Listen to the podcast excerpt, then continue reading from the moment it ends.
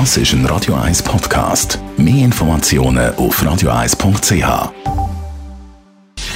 Gesundheit und Wissenschaft auf Radio 1. Unterstützt vom Kopfwehzentrum Irlande Zürich. www.kopfwww.ch ja, so gute Stunde vom Mittagessen entfernt, wenn wir mal schauen, gibt es irgendetwas, was man machen kann, um Produktivität zu erhöhen? Eine gute Möglichkeit ist, zu der richtigen Zeit zu arbeiten.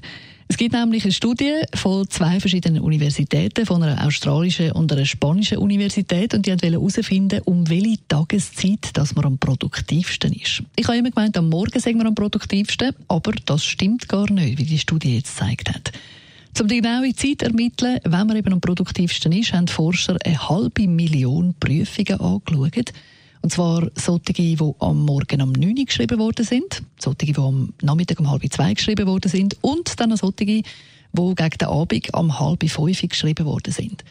Und Während fünf Jahren haben die Forscher die Studenten begleitet und immer wieder die Prüfungsergebnisse angeschaut, im Zusammenhang mit der Tageszeit, wenn die Prüfung abgelehnt worden ist.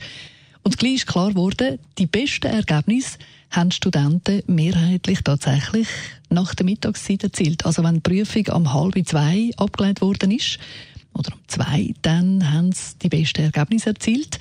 Und die Forscher sagen darum ganz klar, es ist tatsächlich die Tageszeit, also nach dem Mittag, wo wir am produktivsten sind, und zwar unabhängig davon, wie viel Kaffee das wir trinken oder wie viel Schoki das wir essen, also wie viel Zucker das wir zu uns nehmen. Es ist tatsächlich das Gehirn, wo dafür sorgt, dass wir nach der Mittagszeit, also um die halbe zwei herum, am produktivsten sind.